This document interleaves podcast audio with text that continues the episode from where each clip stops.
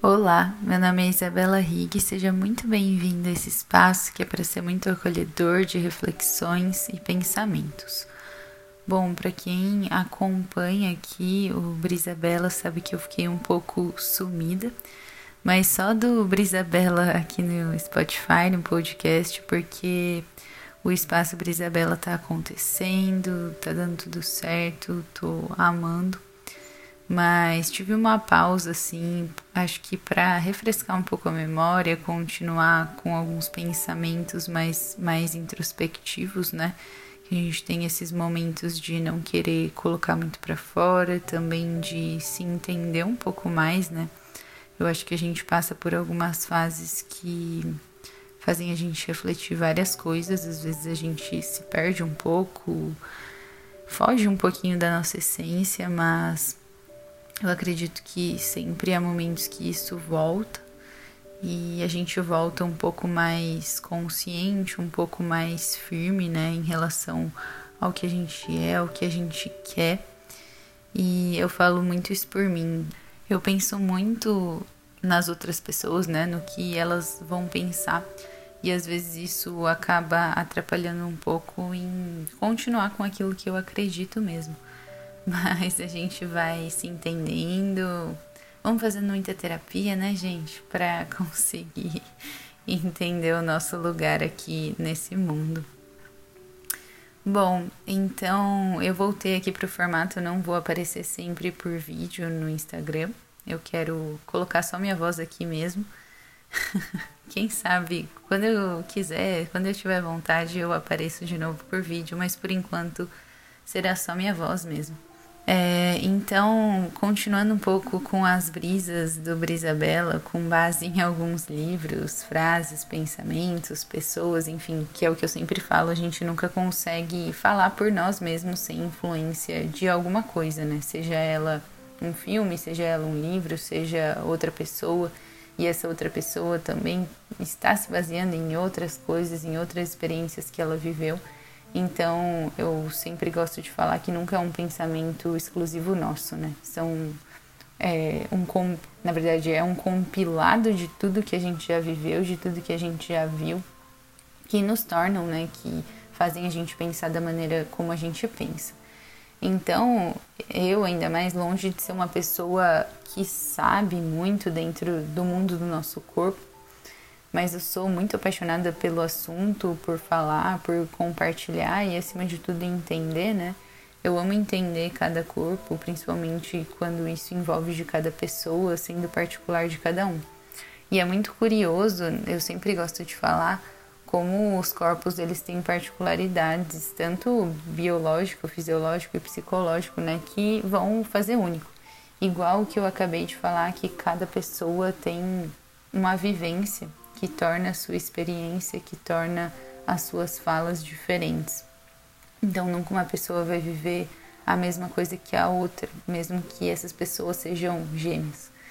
Então, entender a partir da perspectiva de cada pessoa é o melhor dos mundos sempre, né?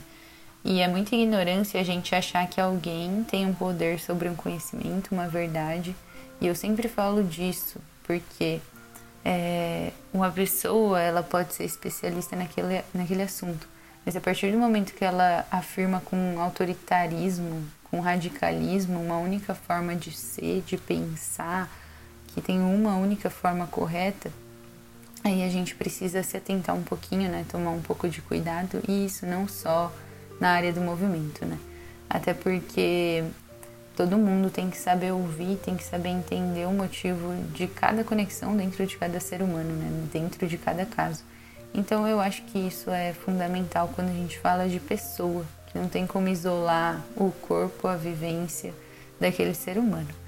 Então eu até queria fazer uma comparação aqui sobre o que eu estou estudando mais, né? principalmente no, por conta do mestrado que é sobre o ciclo menstrual e treinamento, né? É muito doido como a gente tem muitas respostas dentro de um mesmo ciclo, diferentes formas que ele pode se expressar, tem diferentes influências. Então, a gente pode ter até a parte psíquica atuando diretamente na fisiologia, né? E eu gosto muito dessa relação. E é essa grande questão da nossa complexidade, né? Às vezes a gente quer ficar se colocando em caixinhas e na verdade tá tudo muito junto. Uma coisa tem muito a ver com a outra. E também cada particularidade vai nos proporcionar diferentes formas de lidar e aprender. Então, cada corpo vai ter sua dificuldade e facilidade em pontos diferentes, né? E cabe a cada um de nós saber aproveitar e trabalhar em cima disso. Então, eu gosto muito de fazer, estou viajando um pouco aqui, fazendo uma comparação entre o corpo, o movimento, profissionais, porque eu acho fundamental a gente conseguir trazer essas comparações para a vida, né? Até porque o nosso corpo está situado dentro de uma sociedade, dentro de uma cultura, dentro de um padrão de se movimentar, né? Então, tudo isso tem muita relação com aquilo que a gente acredita, com aquilo que a gente vive. E aí, outra coisa que eu queria trazer no episódio de hoje, que são mais pensamentos, né? O objetivo, ele pode mudar todo o nosso percurso, ou até mesmo a consequência, né? o processo sempre influenciando no que vai acontecer. Então eu gosto muito de falar sobre processo, sobre a influência de como a gente lida com o processo no, no nosso destino, né? Destino no sentido final, onde a gente vai chegar. Eu queria trazer aqui, graças a um amigo que me indicou um livro que eu tô lendo, que chama Move Your DNA. Ele tem muitas frases assim sensacionais que me fazem pensar muito, principalmente o corpo, o modo de viver, o movimento. Mas tem uma que mostra muito essa ideia de a gente ter uma mesma tarefa, mas com um objetivo diferente que pode nos levar a algo diferente, a um caminho diferente também. Que é, é entre aspas aqui, Caminhar uma milha ou 30 minutos para fortalecer as pernas, queimar algumas calorias e alongar os músculos é um exemplo de exercício. Andar um quilômetro e meio até a loja porque precisa comprar algo para o jantar é um exemplo de movimento.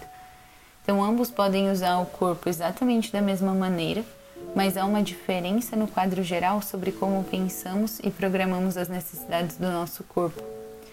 E essa abordagem, essa diferença entre o movimento e exercício, cabe aqui nessa explicação e eu queria trazer para a gente pensar um pouco mais para a nossa vida. Até porque o mundo dos exercícios ele vai se encaixar dentro do mundo do movimento. Então, isso é muito legal a gente começar a sair um pouco do mundo dos exercícios para pensar um pouco da forma como a gente se movimenta, que pode ter muita relação com o que a gente pensa sobre o nosso corpo, com o que a gente pensa sobre exercício e movimento. Isso em minha também conversa anterior com o Vini do episódio passado me faz refletir sobre alguns pontos também dentro da, dessa área que eu estudo, né? A questão da adesão, que é de encontrar alguns motivos de por que as pessoas se sentem incapazes de começar a se mover, a comer de maneira diferente, né? É muito doido pensar que pode ser por inúmeros motivos, dentre eles o não acolhimento, falta de empatia, falta de conhecimento com diversos corpos e suas possibilidades, né? Porque a gente tem toda uma estrutura nos mostrando que se a gente não come de certa forma, a gente se sente culpado, a gente trata o movimento como uma forma de punição. E mais uma frase desse livro lindo, que é a expiação para a dieta através do exercício nos mover como resposta ao excesso de comida. Gente, não. O exercício, o movimento, eles não servem para isso, né? E a, enquanto a gente não parar de relacionar essas duas coisas, a gente não vai ter uma prática saudável, a gente não vai conseguir trazer sentido para aquilo, talvez por algum momento, por, por um grande momento pode ser. Mas eu sempre tento sustentar fazer com que as pessoas que estejam próximas a mim levem essa ideia de se movimentar para além dessa relação toda que a sociedade vai sempre colocar, né? E isso é uma das coisas que faz com que tantas pessoas não queiram se movimentar melhor, mais, se sentem incapazes, enfim, isso é muito desestimulante. E as pessoas pregam o radical e acabam afastando muitas pessoas da prática, né? Que acabam não se beneficiando de inúmeros fatores relacionados a ela, porque a única coisa que consegue enxergar é a relação de buscar um corpo X que é pregado a gente o tempo todo, desde quando a gente era criança, né? Então, isso é muito complicado, eu falo por mim, porque eu passei por essa fase e hoje em dia é um momento que eu tô melhor assim com o meu corpo, porque eu dei muito sentido para ele, né? Eu consegui ressignificar muito a forma como eu tratava ele, a forma como eu trato hoje em dia. E a partir do momento que eu comecei a olhar para ele com muito mais atenção e carinho, comecei a perceber o que realmente ele queria, como ele funcionava e não só é, fazer uma série de exercícios e achar que aquilo está suficiente para o meu dia. Não, eu comecei a entender quais movimentos eram importantes ao longo do meu dia, incorporei isso com uma constância, e não no sentido de, ah, se eu não fizer, eu vou me sentir mal, não nesse momento eu que, tô afim de fazer isso, tô sentindo que meu corpo tá precisando de uma atenção maior nessa região. Então eu dava uma atenção maior naquele momento para essa região e melhorava muito o meu dia, a forma como eu tava. Então eu tô tentando buscar essa autonomia com os meus alunos, né? No sentido de eles perceberem até onde eles podem ir com o corpo, o que eles podem fazer, se eles estão sentindo dor, porque será, como que eu posso melhorar isso. Então, olhar para o corpo com carinho e pensando que quem habita nele é a pessoa que mais sabe sobre ele. Então, a gente está aqui para orientar, os profissionais estão aí para orientar, para prescrever treino, lembrando que os profissionais de educação física são as únicas pessoas que têm essa essa autonomia, né, para prescrever treino, que podem legalmente prescrever treinos, mas eu acredito que os profissionais, né, os professores têm que dar o um máximo de autonomia para as pessoas saberem o que fazer com o próprio corpo no dia a dia, porque não adianta nada ela entender aquele movimento para o treino e no dia a dia não saber como transferir isso para a vida, como tornar uma vida com uma qualidade maior. Então, hoje aqui eu só queria que soltar essa informação, né, para a gente retomar os episódios.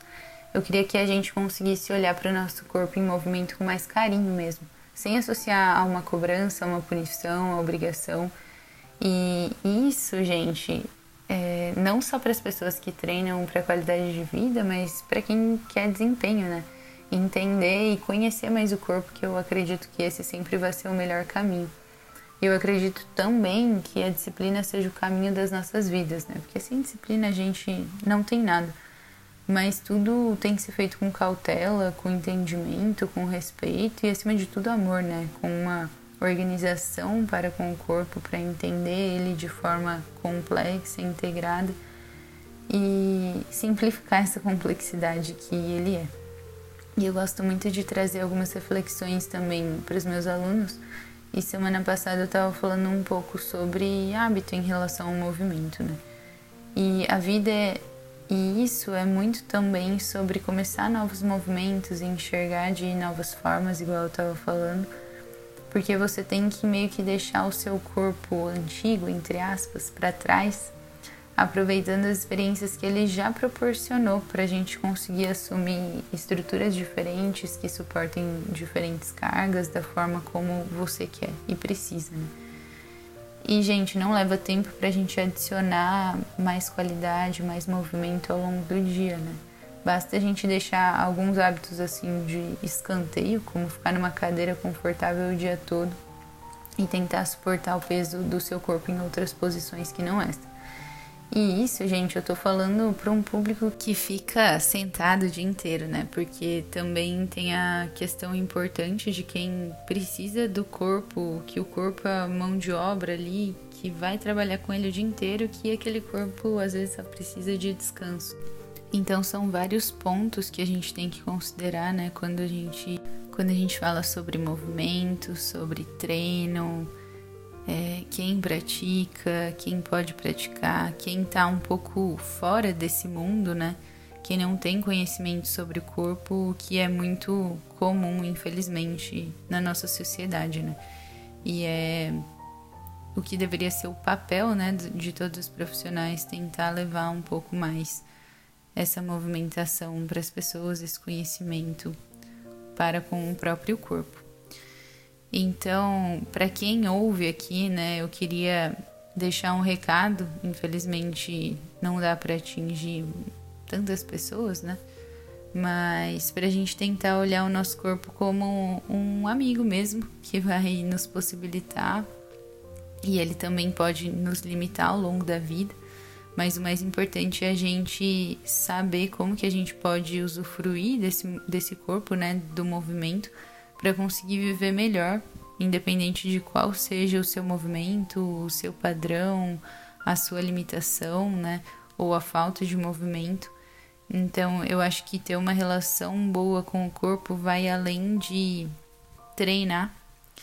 É uma coisa muito maior, assim, de entender quais conexões você tem com ele, até que ponto você entende e respeita ele, né? Então, é nessa linha que eu venho pensando cada vez mais, que eu venho tentando fazer com que as pessoas que estão ao meu redor, que eu tenho a possibilidade de atuar de forma mais próxima entendam. Então é, é isso que eu venho tentando buscar. Entender o corpo para conseguir lidar com ele e, e saber principalmente lidar com ele fora daquele contexto do treino. Levar isso para uma prática de vida, de melhor entender o que cada um é capaz de fazer com o seu corpo sem levar em consideração muito o que as outras pessoas estão fazendo com os dela, né?